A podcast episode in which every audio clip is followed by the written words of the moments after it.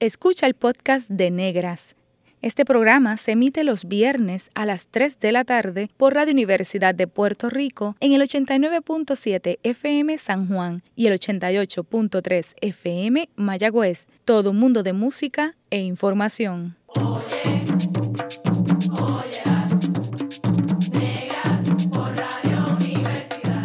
Cadena Radio Universidad de Puerto Rico presenta Negras producido por Colectivo ILE, un espacio para visibilizar proyectos antirracistas y educar de forma crítica e informada sobre la negritud y la racialización.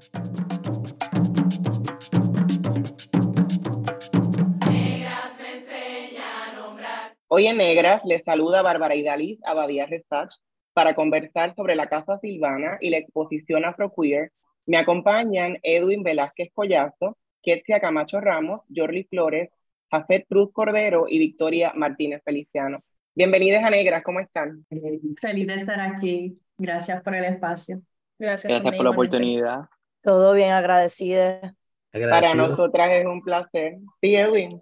Yo agradecido por la invitación, así que gracias. Para nosotras es un placer tenerles y, y conocer un poco, ¿verdad?, del trabajo que ustedes hacen y que vienen haciendo y para que nuestra radioaudiencia nacional e internacional pues también conozca el trabajo que se hace desde el arte y de los artistas afropuertorriqueños aquí en Puerto Rico y también en la diáspora. Es una tradición en este programa preguntar a nuestros invitados sobre los procesos de racialización. Así que les voy a preguntar a cada una de ustedes cómo fue ese proceso de sentirse como una persona afropuertorriqueña o una persona afrodescendiente o una persona visiblemente negra. Café. Bueno, yo personalmente pienso que mi proceso de racialización para mí tuvo más conciencia cuando me dejé crecer mi cabello afro. Ahí fue cuando empecé a notar como signos de comentarios racistas que antes no los veía porque antes yo me alisaba el pelo. Y cuando me dejé crecer mi pelo natural, pues todo, como que la venda de los ojos se me cayó. Y vi todas estas cosas que a lo mejor antes no, no procesaba y no me daba cuenta. ¿Y fue que la gente te comentaba sobre tu cabello fue algo como más interno? O sea, la gente te preguntaba. La gente comentaba, eh, son los típicos comentarios sutiles de doble filo. Como que si te llega a caer un piojo en ese, en ese matorral de pelo, o esas greñas siempre te peluzadas, deberías mejor con el pelo planchado, como lo tenía antes. Como comentarios así, ¿entiendes? okay. Y tú eres una persona súper joven, así que siempre comentamos en negras que algo que, que es común para casi todas las personas que, entrevistamos y que con quienes conversamos, que la experiencia viene desde muy temprano en nuestras vidas. Y bueno, tú confirmas con lo que acabas de compartir. Muchas gracias por compartirnos esa experiencia tan, tan dura, ¿no? Eh, que sea en tu caso. Pues me resulta como bien interesante escuchar siempre estas preguntas, porque en mi caso, por ejemplo, yo recuerdo tener entre 3 a 5 años eh, y estar jugando con mis juguetes y haber aprendido los colores y un día tuve como una, fue como una epifanía, que yo agarro la crayola marrón y me la pongo sobre el brazo y yo digo, mami, mira, yo soy marrón, igual que la crayola. Y mami me dice, me para y me dice, no, tú no eres marrón, tú eres trigueña. Y yo no entendía por qué mi mamá me estaba debatiendo algo que yo estaba viendo con mis propios ojos, que estaba ahí la evidencia de la crayola sobre mi piel y que afuera me decían, no, es que tú no eres marrón, tú eres trigueña. Después aprendo, miraba la televisión y yo miraba a mujeres negras y yo decía, yo quiero ser negra de verdad, como las mujeres que están en la televisión. Este, entonces había como todo un debate también de que en mi familia me decían, no, es que tú no eres negra, tú eres indiecita, como Pocahontas. Entonces hay como todos estos procesos sociales de diferenciación y racialización que, bueno, creciendo también sin una educación antirracista, que no, no en las escuelas públicas de Puerto Rico eso no existe. Así que ha sido todo un proceso de toda una vida de cuestionar eh, esos procesos de racialización y cuestionarme cómo me pienso en el contexto puertorriqueño dentro también de, de la antinegritud que hay en Puerto Rico. Exacto. Gracias por compartir esto, que que también esto de las crayolas es también una parte importante de, de reconocimiento de cómo se ven nuestras pieles, ¿no? Eh, en tu caso, Jorly.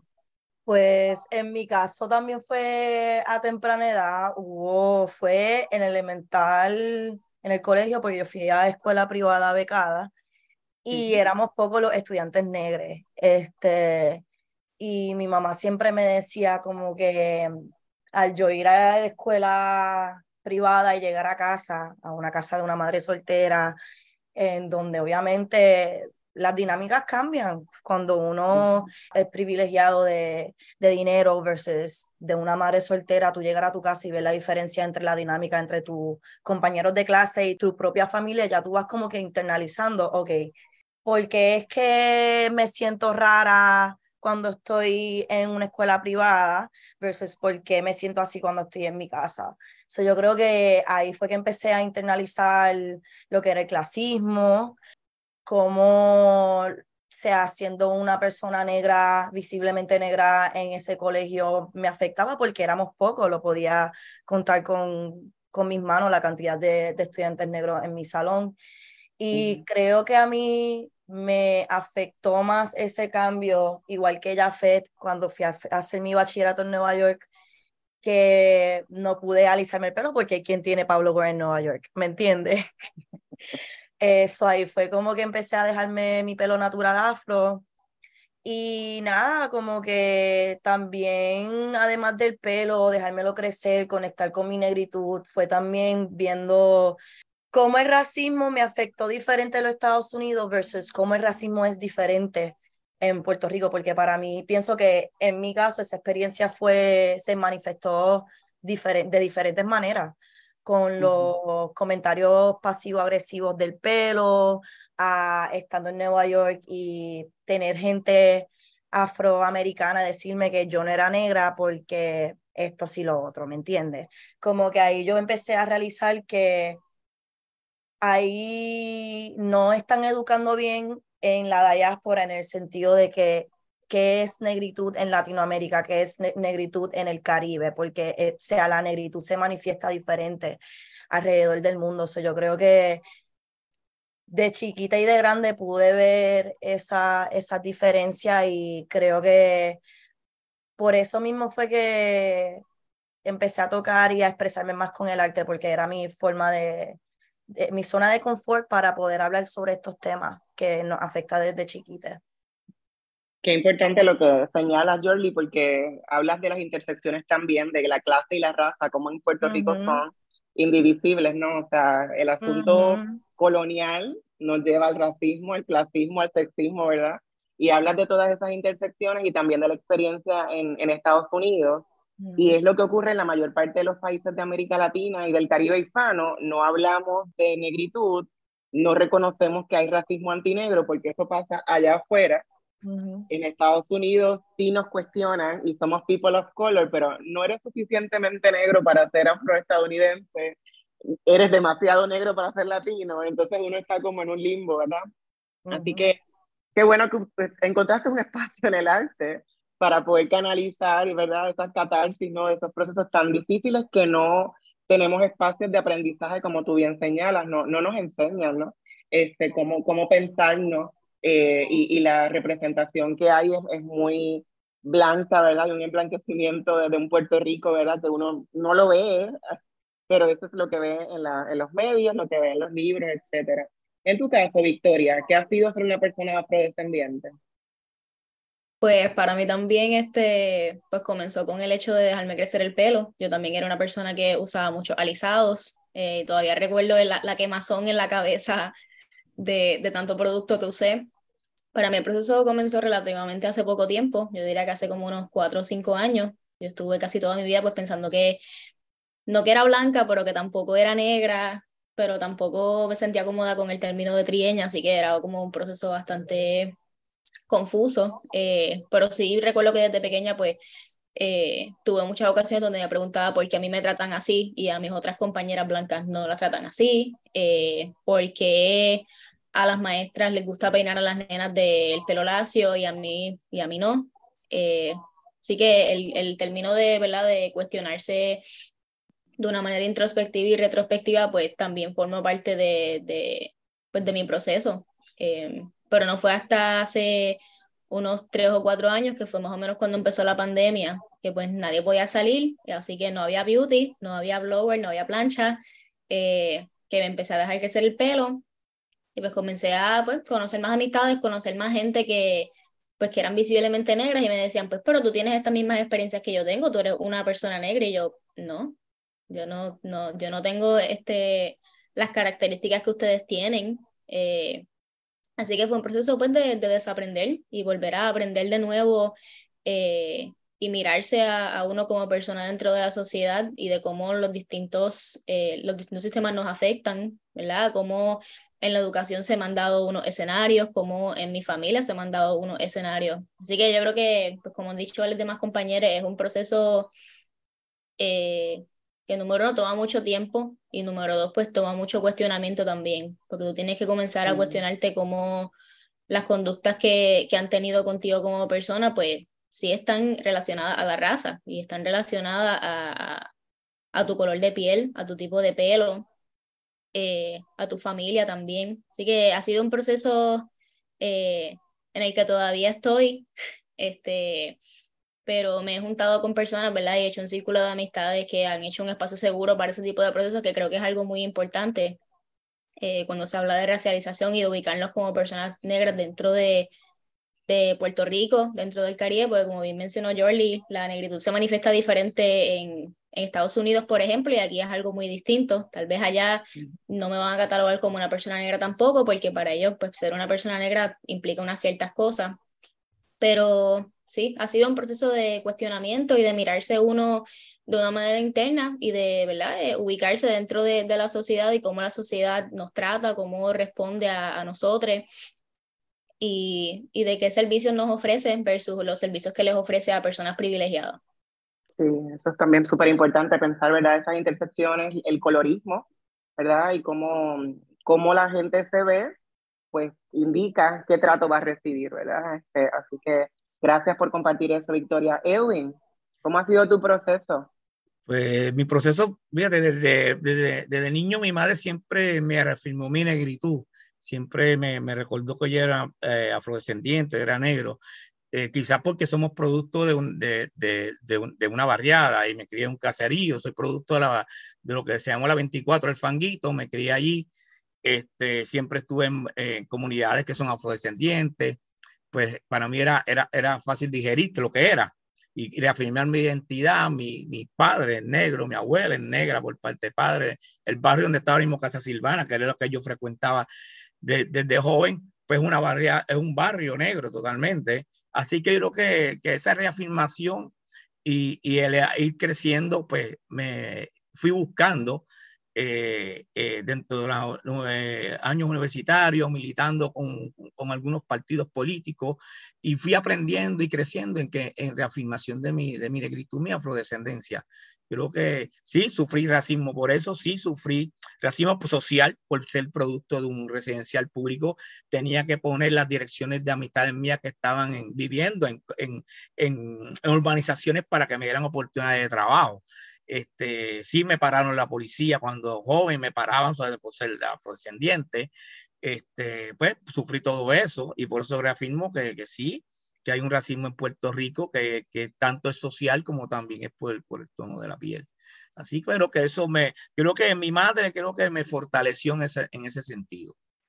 Fue mi gran aliada en reafirmar mi afrodescendencia. Sí. Y en tu caso, Edwin, tú naciste en Santurce, en Cangrejo. Correcto, yo y, soy. Y ahí estaba en Humacao, en el barrio Mambiche Prieto, ¿no? En esa zona. Correcto, de joven este, frecuentaba, venía los fines de semana, me quedaba el fin de semana, compartía con mi familia de acá de Humacao y con, y con mi padre, que es natural de acá, y con mi abuela y con mis tíos, que eran eh, líderes comunitarios. O sea que en la familia parte de, de Humacao siempre han habido líderes comunitarios y políticos que han estado en esa lucha. Así que para mí digerir todo eso fue importante para mi crecimiento y, y crear quizás la, la, la, muralla para defenderme, ¿verdad? Contra las agresiones. Exacto. Para negociar y sobrevivir en espacios que, donde no necesariamente la gente nos ve y Así nos incluye, ¿verdad? Y donde nos vemos como siempre a veces una única persona visiblemente negra en muchos espacios todavía en Puerto Rico. Antes de pasar a hablar sobre Casa Silvana con Edwin, Jafet, ¿de dónde eres? ¿Dónde naciste, te criaste? Yo soy de San Juan. Vivo y me crié parte de mi niñez en Caimito y la otra parte de mi niñez me crié con mi abuela en un barrio en Quebrada Arena, en Guaynabo. Ok. ¿Y Ketia? Pues con mucho orgullo, soy del barrio Portillo de Ajunta, del Montecito, vengo de, de trabajar en la finca y coger café de toda mi vida. Ok. Jorly. Carolina en la casa. no hay liga. no hay liga. Victoria.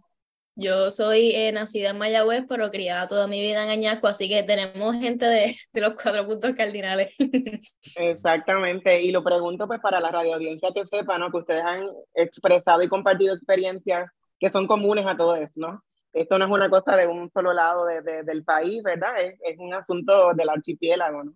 Eh, Edwin, eh, Casa Silvana pues sí está ubicada en un barrio de, de Humacao, y, y, además de eso, eh, que es en el este de Puerto Rico para quienes nos escuchan y no conocen, y lleva el nombre de tu abuela, ¿verdad? Casa Silvana. ¿Silvana es el nombre de tu abuela? Eso es correcto, el nombre de mi abuela. ¿Y, y cómo tomaste la decisión de fundar Casa Silvana como un espacio rural alternativo para el arte afro-puertorriqueño específicamente? ¿Por qué en un área rural del municipio de Humacao? Eh, ¿Y cómo influye también tu abuela en esta decisión? Bueno, influye eh, que cuando yo venía cuando joven, como comenté, venía los fines de semana a compartir con la familia de acá de Humacao, eh, la casa siempre estaba llena. La casa, mi abuela siempre abrió su casa para la comunidad, para, para el visitante, y eso me, me gustaba a mí, porque siempre había tertulias, charlas con mis tíos que eran líderes comunitarios, siempre la casa estaba, siempre se le ofrecía su café y su, su alimento, ¿verdad? Si no habían comido. Y esa dinámica la vi desde joven. Cuando yo eh, veo que eh, ya para el 2021, por ahí, que veo que la casa está cerrada, que el último que la vio fue un tío mío, estuvo cerrado un tiempo, yo le hago acercamiento a la familia para rescatarla y rehabilitarla. Y ellos encantados, le expliqué el proyecto y dijeron, pues, pues toma, aquí está, eso fue antes de María, llegó María, la casa volvió a ser refugio de, de la familia para María. Y entonces luego que cada uno arregló sus casas, pues entonces yo retomé mi, el, el proyecto y Casa Silvana entonces se convierte en un espacio cultural.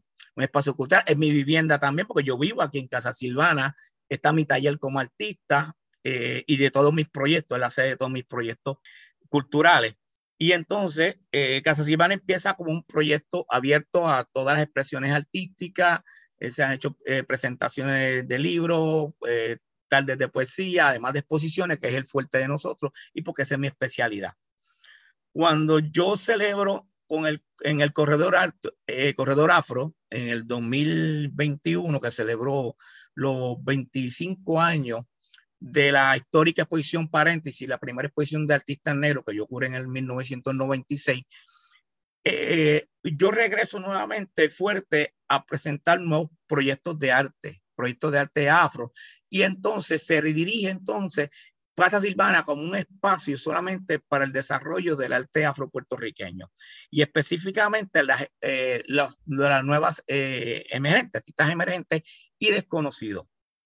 Así que ese, ese básicamente es, es, la función de ahora mismo de Casa Silvana. Casa Silvana se convierte en el único espacio para el desarrollo y presentación de artistas emergentes afropuertorriqueños o afrodescendientes en la isla. Qué maravilloso tener ese, ese espacio y bueno, tu trayectoria, por supuesto, ¿no? Que, que, es tan significativa para el arte de Puerto Rico y para el arte desde la afrodescendencia también. ¿Cuál ha sido el vínculo con la comunidad? ¿Cómo la comunidad ha recibido Casa Silvana, esta transformación? Ya no es la casa de Doña Silvana, eh, eh, sigue siendo, ¿no? Pero, pero con otros propósitos. ¿Cómo la comunidad se, se integra al proyecto? La comunidad se ha ido integrando lentamente. O sea, hay, hay que reconocer que el área este del país hay, hay, una invisibilidad hacia las artes plásticas y a proyectos culturales. Si podemos ver desde, básicamente desde Canovana hasta Yabucoa, ninguno de estos pueblos tiene, tiene museos municipales inclusive casi, casi hay ausencia de escuelas de bellas artes en esta zona. O sea, el desarrollo cultural y hasta las artes, básicamente en la zona este del país, es nula. Contra eso yo tengo que luchar. De estos proyectos de educar, un proyecto de abrir, de abrir camino, de abrir nuevos horizontes y desde un espacio rural, porque creo en la descentralización del arte. Yo creo que no soy el único, se están abriendo estos espacios alrededor de toda la isla. Este, tenemos que descentralizar las artes. Si queremos cambiar el país, tenemos que cambiarlo desde nuestras comunidades y desde todos los espacios disponibles.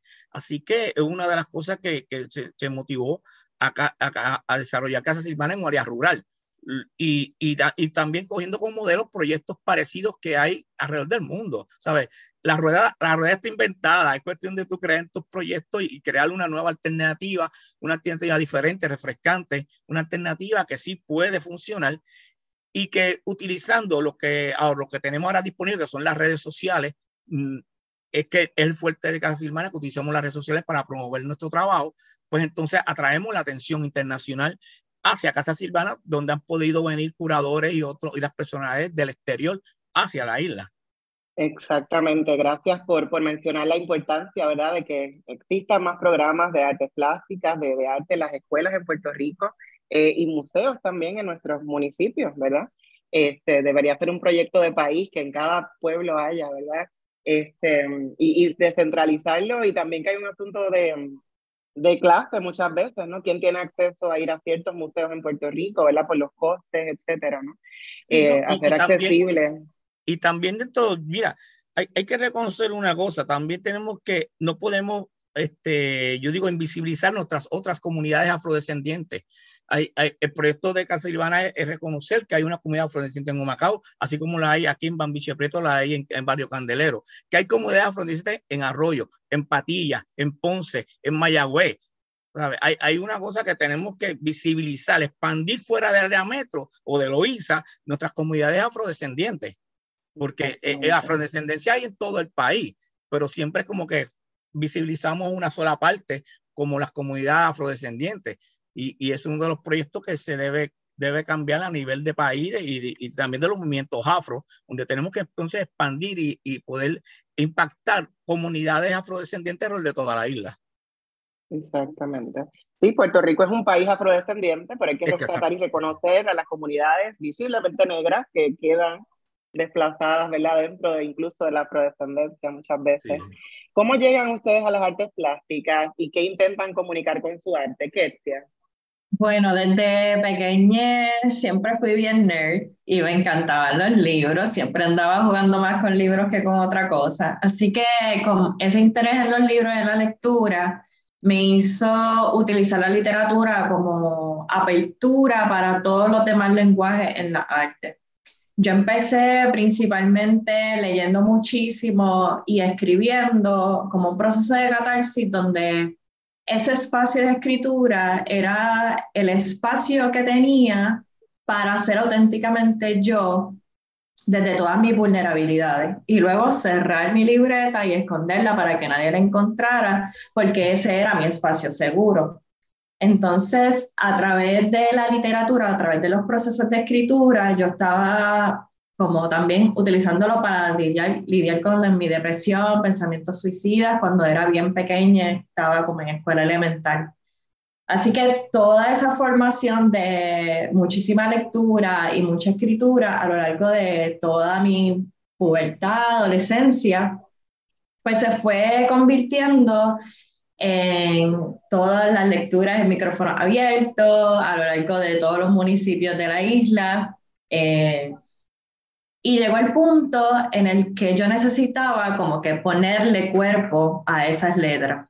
Así que empecé explorando un poco más la cuestión del performance y así poco a poco fui introduciéndome a pintura, diseño gráfico eh, y todas las otras disciplinas que ahora mismo exploro, siempre en un intento de, explorar esos nuevos lenguajes a través de los cuales apalabrar lo que siento, apalabrar mi experiencia en cierta medida es esa catarsis eh, donde puedo expresarme con mayor intimidad y busco a través de esas intimidades que comparto, a través de, de dar mi, mi pedazo de mi corazón en mis piezas, generar diálogos íntimos para crear lazos sociales con otras personas. De modo que esas obras sean, por decirlo así, espejos para el reconocimiento de esas experiencias compartidas o no, también, ¿no? Como buscar lo común y lo extraño de la, las experiencias que tenemos eh, cuestionar la condición humana, para más que brindarle respuesta a la gente a través de mi obra, eh, darles muchas preguntas y hacerles reflexionar, porque mi arte también es parte de mi exploración filosófica, es parte de un proyecto político. Eh, y por ejemplo, eso me, me, recuerda mucho a algo que dijo Ángela María Dávila Malavé en una, de, en una entrevista que ella decía, no importa que yo esté hablando hasta de lo erótico, incluso ahí yo estoy hablando de lo político. Entonces, desde mi punto de vista, mi arte es político, mi arte es un proyecto político en la medida en que busco generar diálogos con estas otras voces caribeñas, afro, latinoamericanas, para ver cómo estas experiencias siguen evolucionando a lo largo de las generaciones, a lo largo de la historia. Así que veo también cómo mi proceso y mi arte busca también ser una referencia histórica de nuestro contexto. Genial, excelente. Gracias por mencionar a una de nuestras ancestras más amadas, Ángela María Jorli. Para mí fue desde noveno grado, mi, mi abuelo me regaló mi, mi primera cámara y con esa cámara yo empecé a documentar mis alrededores, la comunidad, Severo Piñones, que es donde vive mi abuelo y mi abuela, este, donde se crió mi mamá, eh, a documentar a mis propias amistades, pero yo creo que al yo mudarme a Nueva York mi ojo se puso más, un poco más personal, más allá de explorar, porque ya para cuando estaba en noveno y decimos, yo estaba explorando qué tipo de, de arte yo quería este, documentar.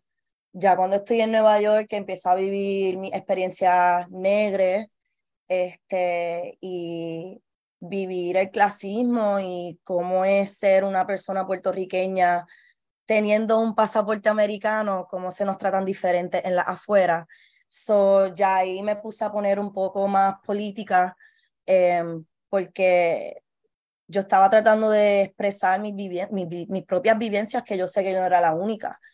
Porque si ya yo sabía que el puertorriqueño es común que se vaya para los Estados Unidos, sea para una experiencia nueva, sea para educación, como persona negra vamos a recibir ciertas cosas que colectivamente vamos a vivir y vamos a empatizar con nosotros mismos.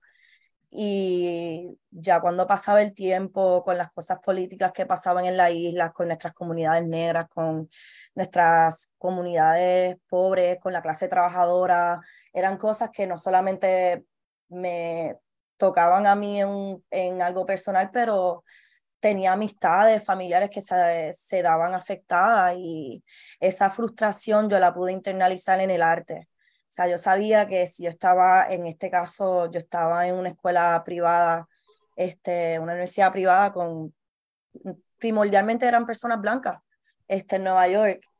¿Cómo yo puedo hablar de algo, pero de una forma que yo también pueda educar, porque yo sé que aquí nos están enterando de estos problemas y estas vivencias que estoy viviendo yo y mi compañero en la isla.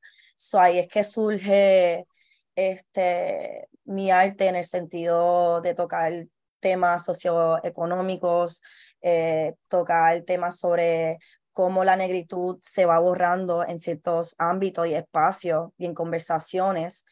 Y ahí empecé también a explorar con no solamente la fotografía, pero con el mix media, entre otros tipos de artes que me hicieron, y la escritura, eh, también que me hicieron eh, realizar que ese era mi propósito en el arte, que el arte no solamente era para mí, pero era para personas que se puedan identificar y tener conversaciones.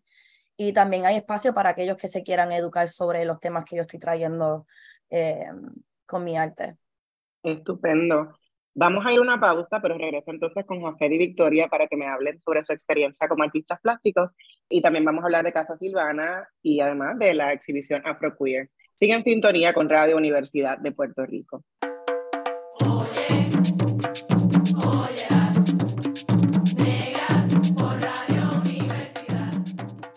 Está escuchando el podcast de Negras. Este programa se emite los viernes a las 3 de la tarde por Radio Universidad de Puerto Rico en el 89.7 FM San Juan y el 88.3 FM Mayagüez. todo mundo de música e información.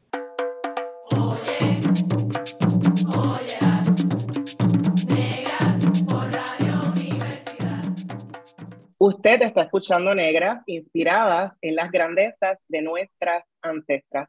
Les saluda Bárbara Abadía Restach. Hoy tengo el placer de conversar con Edwin Velázquez Collazo, Ketsia Camacho Ramos, Jorli Flores, Jafet Cruz Cordero y Victoria Martínez Feliciano sobre Casa Silvana y la exposición Afroqueer. En el primer segmento me quedé hablando con Ketsia y Jorli sobre cómo llegan a las artes plásticas y qué comunican a través de su arte. Y quisiera hacer la misma pregunta a Jafet y a Victoria. Jafet, ¿cómo llegas a las artes plásticas? Bueno, mi primera interacción con las artes plásticas fue de bien pequeño. Mi papá dibujaba y era que me enseñaba. Y mi abuela siempre yo la veía cosiendo, haciendo su ropita para las nietas y toda esa interacción siempre me llamó. Luego, eh, yo estudiaba en escuela militar, so en esa escuela militar no había ningún problema de arte. Y mi madre, pues, ya que vio que yo tenía interés, me ponía siempre en clases de los sábados de dibujo. Así tuve toda la vida en clases de dibujo aparte de la escuela y después entro a lo que es arte práctica actualmente. Y ahí comienzo un proceso más escolar y académico de lo que es el arte para mí. Pero siempre es bajo esas memorias y sentimientos de mi familia y viendo a mi abuelita cosiendo y creando. ¿Y qué comunicas con el arte que haces hacer? Para mí es todo un poco más espiritual y cómo mi proceso espiritual ha sido y también honrando a esa memoria de lo que con quien ya no están con nosotros y un homenaje hacia todos estos ancestros que me dieron las herramientas para poder continuar con mi arte siempre es importante reconocer que estamos aquí gracias a estas otras personas, ¿verdad?, que nos abrieron el camino. Y nosotros como personas afrodescendientes eh, tenemos que reconocer, ¿verdad?, todo este cimarronaje que, que nos ha traído hasta aquí. Victoria, ¿cómo llegas a las artes plásticas y qué comunicas con tu arte? Pues al igual que Jafet, pues vengo de una familia donde pues el arte pues ya está bastante establecido. Yo soy sobrina de Abel Feliciano, es artista pues, plástico de aquí de Puerto Rico. Así que pues desde pequeña pues ya, ¿verdad? Estaba acostumbrada a manejar medios artísticos y diferentes materiales. Siempre estuve, ¿verdad? Rodeada de, de las artes en todas sus manifestaciones, ¿verdad? Vengo de una familia donde la bomba y la plena pues es bien practicada. Tengo familiares que se dedican a las artesanías, así que pues las artes es algo con lo que estoy bastante familiarizada. Cuando entré ya a lo que era pues decidir mis estudios universitarios, pues comenzaron los discursos externos de que las artes no te van a dejar nada y que si estudias arte pues te vas a morir de hambre, porque en Puerto Rico ese discurso es bastante común, así que pues me, me dejé ceder por la presión y solicité enfermería en el recinto de Mayagüez de la UPR, entré al programa, nunca lo empecé, y me cambié súper rápido a artes plásticas, porque la felicidad pues que se supone que sintiera cuando entré al programa pues no, pues no la tenía, así que pues cambiarme a artes plásticas fue la mejor decisión que tomé. Eh, acabo de terminar mi bachillerato en artes plásticas, me gradué hace tres días. También obtuve un bachillerato en teoría del arte, así que pues he estado estos cinco años verdaderamente puliéndome, ¿verdad? Y trabajando diferentes temáticas. En cuanto a lo que mi arte comunica, pues yo creo que se me hizo bien complicado, ¿verdad? Eh, encontrar una temática que me, me brindara esa comodidad y ese eh, espacio para poder expresar todo lo que quería. Yo creo que mis compañeras se pueden identificar cuando te preguntan qué temas te gusta trabajar o cuál es tu propósito como artista, pues a veces es una pregunta bien complicada. Pero definitivamente estos últimos años me he dedicado a trabajar temas sociales, temas políticos, temas culturales, específicamente, ¿verdad? Eh, arte queer y arte afro, que es lo más a lo que me he dedicado. Y es algo que sigo trabajando, ¿verdad? Creo que son temas que que deben representarse, ¿verdad? No solo a través de la escritura, no solo a través de reportajes en noticias, también debe eh, representarse a través de medios artísticos. Creo que es súper, súper importante. Y es más, más importante aún el, el ver cómo diferentes artistas negros dentro de la comunidad que somos artistas, pues representamos los mismos temas, pero cada uno tenemos nuestro propio estilo y tenemos, ¿verdad?, diferentes enfoques de dónde trabajarlos. Así que, pues, quizás con mi arte, pues quiero comunicar todos esos temas que, que, a la gente no le gusta hablar o que le incomodan a las personas o temas que, que son invisibilizados por diferentes razones. Y como dije, es algo que sigo trabajando y no, no creo que me voy a cansar de trabajarlo, pero que son temas que siempre dejan, te dan mucha tela para cortar, como dicen por ahí. Y también pues, ¿verdad? El, el concepto del activismo, que es algo que ha surgido en estos últimos años, que pues ya me identifico más como activista porque definitivamente los temas que trato pues siempre son en respuesta a diferentes problemáticas y diferentes escenarios que, que se están dando. Estupendo, gracias por, por eso que, que mencionas. Felicidades por tu graduación y qué bueno que te dejaste llevar por lo que tú sentías y porque para lo que para ti era político importante, ¿no? Este, no que la enfermería no sea importante, pero hay otras enfermeras y tú tenías que estar en el arte. en el contexto del mes de orgullo, el mes de junio, inició la exposición colectiva de artistas afropuertorriqueños pertenecientes a la comunidad LGBTQI+, de la isla y su diáspora, que se llamó Afroqueer, en un espacio que se llama Pública en Santurce, Puerto Rico. Incluye fotografía, collage, escultura, dibujo y pintura de 16 artistas establecidos y emergentes de nuestro panorama del arte y que además pues rinde homenaje al arte queer afrodescendiente en Puerto Rico de una manera creativa para cambiar las narrativas dominantes y las representaciones históricas, como bien ustedes han mencionado a lo largo de la conversación, y cambiar esas eh, retóricas ¿no? del discurso contemporáneo del arte. Edwin, ¿cómo surgió la idea de la exposición afro-queer y cómo fue recibida? Mira, eh, la idea nace pues desde que ya los proyectos que vengo, que vengo, que vengo desarrollando desde 2021 con la exposición este, Otras Voces, Arte Afro-Puertorriqueño Actual, con Cimarrón, artista negra afrodescendiente, que fue la primera exposición de artistas afropuertorriqueñas en la isla, que fue una exposición histórica, con la exposición Afrosur, que la primera vez que se hace una exposición, que fue en Coamo, que también que se, que se hizo una exposición con, las representaciones de, de artistas afrodescendientes del sur, y con Trenzando Identidades, que él fue la primera colectiva grande que se ha hecho con artistas eh, afropuertorriqueñas de la isla y su diáspora. Afroqueer se, se, está comparando con Paréntesis, con lo, que, con lo que pasó Paréntesis hace 26 años. Es una exposición pionera, es la primera que se hace desde en Puerto Rico de la comunidad queer y yo creo que, que eso es lo, lo, innovador, ¿sabes? Todos son artistas jóvenes. Hay una curadora que fue a la apertura, me pregunta, ¿de dónde salieron tantos artistas? Y yo, bueno, yo hice mi trabajo fue un año de producción. Esto, no fue una exposición que nació de la nada. Eh, llevamos un año organizando la exposición, un, año eh, ganándome la confianza de la comunidad, ganándome eh, el respeto para que entonces los artistas pudieran llegar a mí y poder yo invitarlos a esta exposición y se dio esta gran exposición que, que indudablemente va que ya ha quedado en los anales de la historia del arte puertorriqueño que eso es, lo, eso es lo importante de esta exposición. Es la primera y esperamos que vengan más y esperamos que se continúe y que sea visibilizada fuera del país. Ahora mismo, pues, hay invitaciones de revistas para escribir sobre la exposición fuera del país. O sea, ahora mismo se va a tirar una edición especial de la revista Cruce, donde también voy a escribir un ensayo sobre esta exposición y sobre el arte en general en Puerto Rico. Así que yo creo que ha, ha, ha sido, sido impactante. Yo creo que la exposición dentro del país fuera mismo también. Qué maravilla. Gracias, Edwin, por esto y por haber eh, seleccionado este grupo, ¿no? De 16 personas, que parece poco, pero es muchísimo. Eh, y, y, así que, pues, por supuesto que sorprende porque no estamos acostumbrados a eso, pero que la gente sepa que sí hay muchísimas artistas negras eh, y queer en Puerto Rico haciendo un trabajo extraordinario y que hay personas como tú que están mirando a esas personas y dándoles oportunidades para que su trabajo se, se reconozca eh, y se visibilice. Había, eh, me parece que Victoria había mencionado, ¿verdad?, que el trabajo que hace es el arte eh, afro-queer, y me gustaría entonces preguntarles cómo ustedes definen su arte como queer y afro, afro y queer, qué significa eso para ustedes, y cómo se es en Puerto Rico un artista afro-queer. ¿Qué es?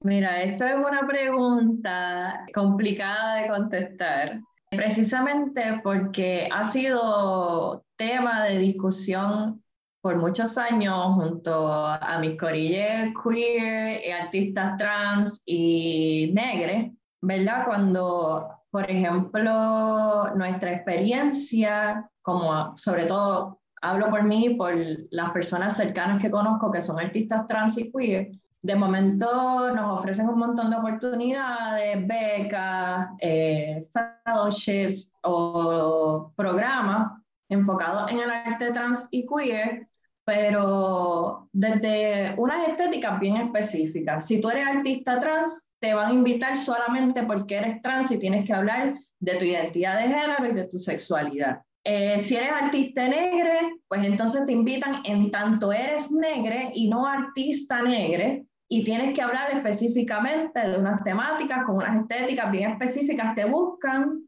más por tu identidad que por tu arte. Entonces, ahí hemos tenido un montón de, yo he tenido un montón de discusiones y conflictos con todos estos programas y becas e invitaciones, precisamente porque es que eh, somos artistas, más allá de nuestra identidad, más allá de nuestra raza, más allá de nuestra orientación sexual. Somos artistas y nuestro arte vale en tanto es arte y tenemos talento. Entonces, muchas de estas oportunidades nos buscan encajonarnos en que vamos a trabajar estas temáticas y estas estéticas y de ahí no tenemos nada más que aportar, ¿no?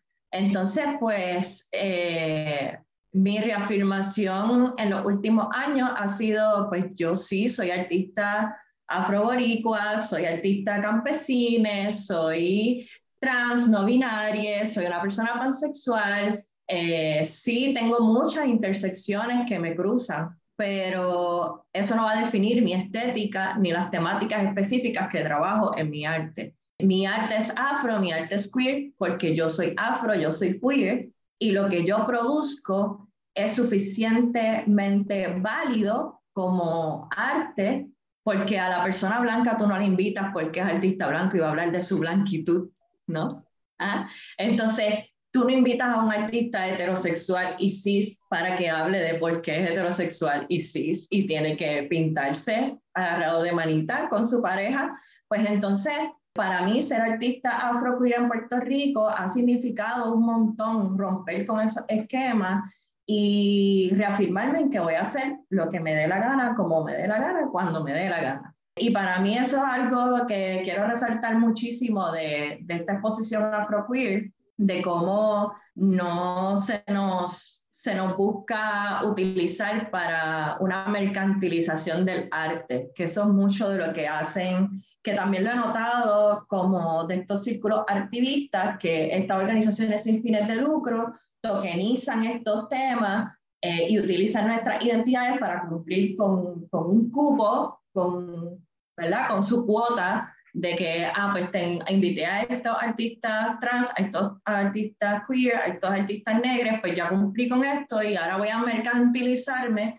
como este discurso de inclusividad, de que estamos haciendo este activismo, eh, cuando en realidad se nos está capitalizando, se están capitalizando nuestras identidades en busca de una estética que ellos quieren. Y, y resalto mucho de Afroqueer que que Edwin propone esta invitación desde, eh, desde la validación de nuestro arte en tanto somos artistas. Y sí, quienes proponemos la estética somos nosotros eh, y no viene como una plantilla de que tienes que cumplir con estos parámetros. Excelente, muchas gracias por eso, Ketia. Quería comentar, perdona, voy a interrumpir un momento y quiero comentar que lo, lo, que lo que han visto la exposición y han visto lo variado que mientras mucha, mucha gente fue buscando una sexualización en el alto afroqueer, ahí hay expresiones políticas como las fotos de, Jolie, hay expresiones de, también desde el cuerpo, desde su mirada, también hay, hay expresiones desde el autorretrato, de quién tú eres, o sea, uno que otro, y, y, y casi básicamente las obras no fueron sexualizadas. O sea, se tomó el, tema queer. Porque recuerda, queer no solamente, queer quiere decir lo que no, está en contra de lo establecido, que es el, el, lema o, el significado de queer.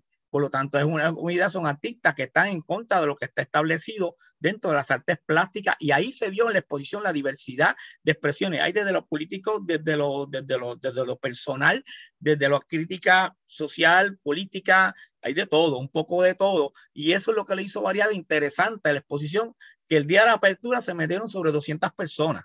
Un exitazo total. Genial, gracias por eso. Victoria.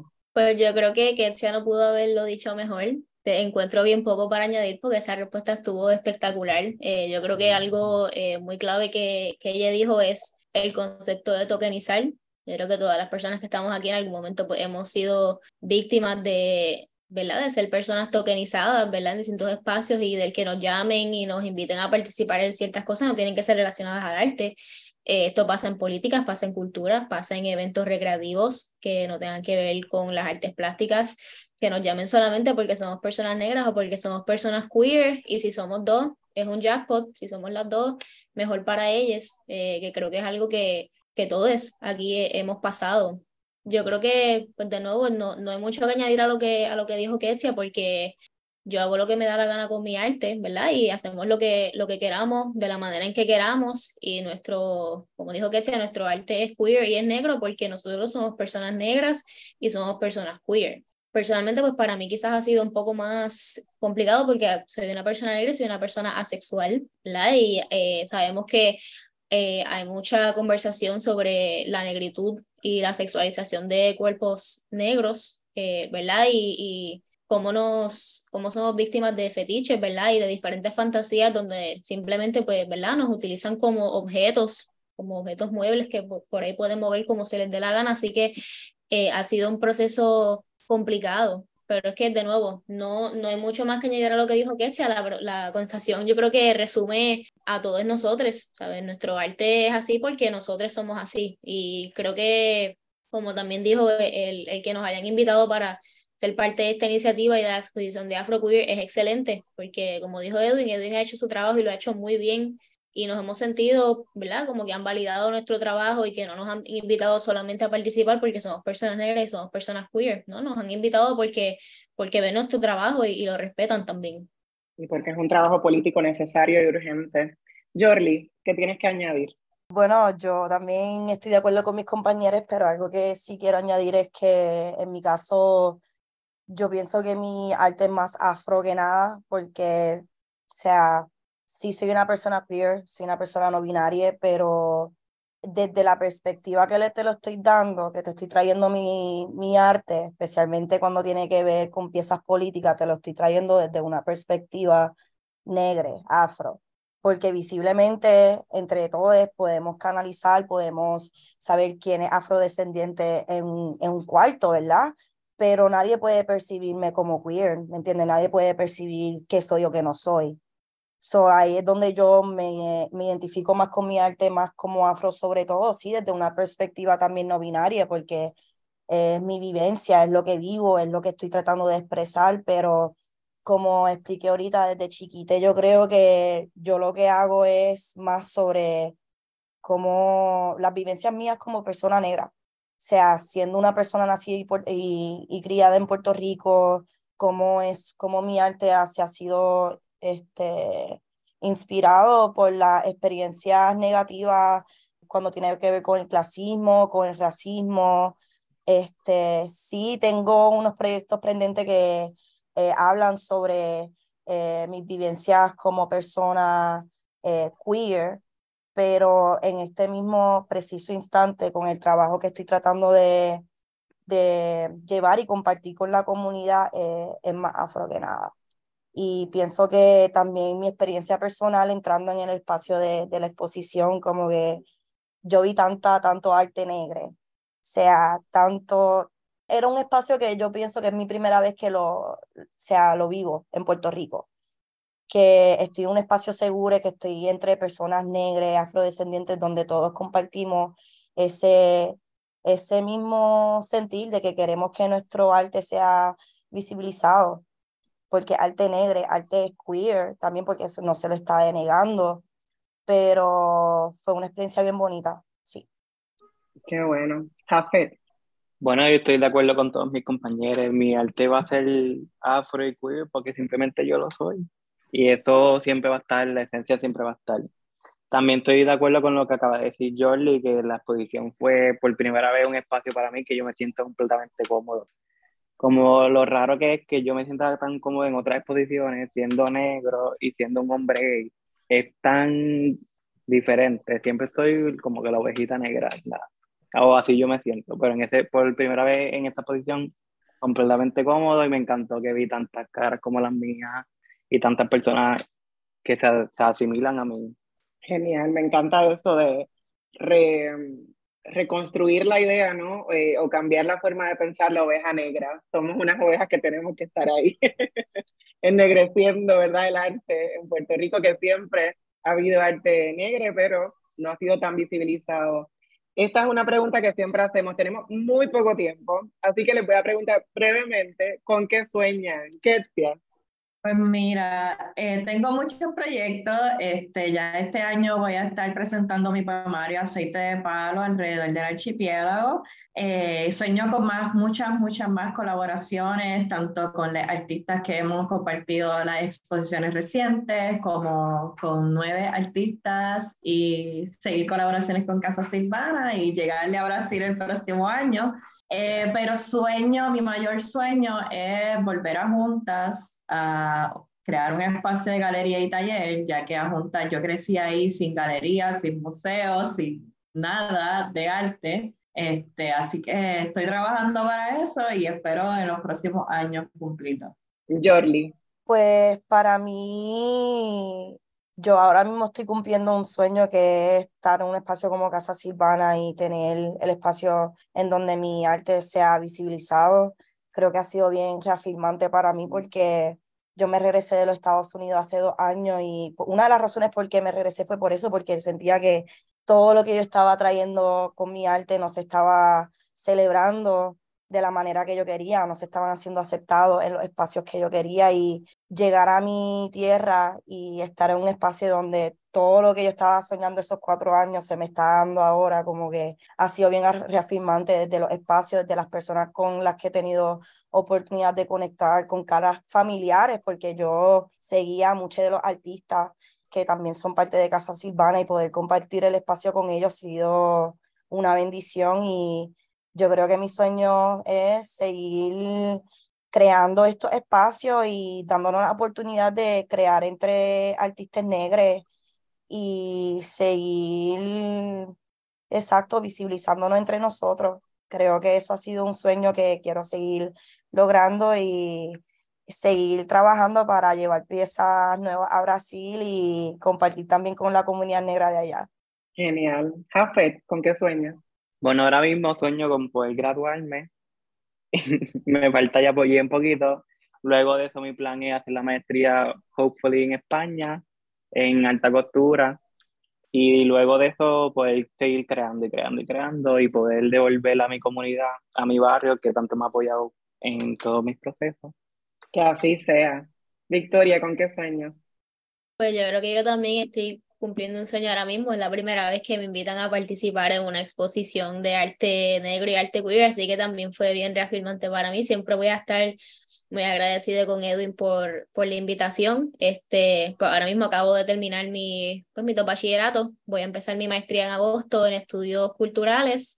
El plan a largo plazo pues, es especializarme en historia y arte caribeño. Eh, y pues por ahora continuar mi investigación sobre Cecilia Horta que fue mi tema de investigación para el bachillerato, que es una artista, una artista de aquí de Puerto Rico, mujer negra, que fue sumamente olvidada por, eh, por el país, por su historia del arte, así que pues el plan es rescatarla de nuevo y, ¿verdad? Eh, tengo muchos planes ahora mismo en, en, mente, pero pues también seguir produciendo arte y seguir participando de más iniciativas porque creo que al igual que mis compañeras negras, pues me lo merezco y mi trabajo se lo merece también. Eh, creo que merecemos esos espacios y merecemos ser reconocidos por la labor que hacemos eh, dentro de, de, Puerto Rico, ¿verdad? Dentro de la historia del arte. Así que estoy cumpliendo sueños ahora mismo, pero vienen más por ahí en camino.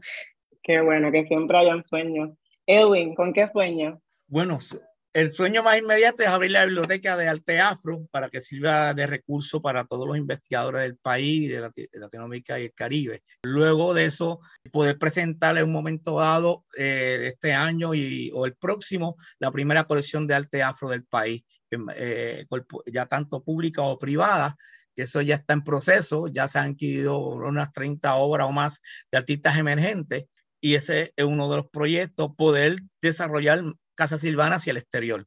Esa es una de las próximas metas, hacer colaboraciones con, con, instituciones fuera del país para entonces exportar nuestros artistas afro fuera del país, poder hacer estos intercambios culturales que también es beneficioso y es importante hacerlo, esta integración con el Caribe y Latinoamérica, como ya había comentado. Seguir con la serie de jóvenes afro, que son 18 exposiciones que terminaría en noviembre del 2024, con, con finalizando el decenio de la afrodescendencia. Eh, seguir viendo artistas nuevos, seguir dando oportunidades eh, no ponen de letrada la serie de jóvenes afro que se ha participado y, y, Jordi será próxima. Nosotros solamente brindamos el espacio, solamente somos unos facilitadores y le damos el apoyo. Aquí no se le dice al artista lo que tiene que exhibir, cómo exhibirlo ni cuándo exhibirlo, sino que nosotros somos eso que tú tienes, vamos a trabajar con ellos, vamos a darte esa identidad, vamos a reforzar esa, esa credibilidad con tu trabajo y solamente ayudamos, somos unos facilitadores.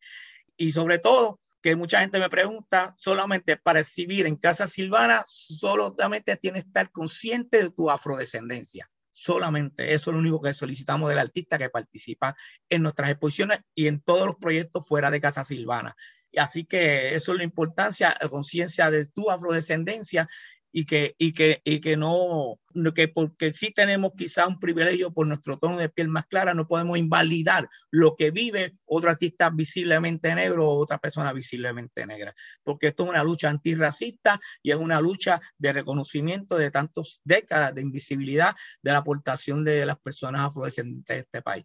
Así que eso es lo importante. Así que el límite está ahí, vienen cosas chéveres, este, vienen buenas, cosas buenas, ya varias revistas especializadas en temas afrodescendientes se me han hecho acercamientos para empezar a ser corresponsal desde Puerto Rico y esas son las herramientas que tomaré para seguir exportando y visibilizando el arte afro-puertorriqueño. Genial. A nuestra audiencia le prometemos que vamos a tener más programas con Ketsia, con Jafet, con Jordi, con Victoria y con Edwin, porque el tiempo obviamente no da para conocer todo lo que ustedes están haciendo. Al personal técnico de Radio Universidad, gracias por su apoyo en esta edición de Negras y a mi compañera Carmen Margarita por colaborar en la producción de este programa. No olviden sintonizar Negras el próximo viernes a las 3 de la tarde. Feliz viernes a todos.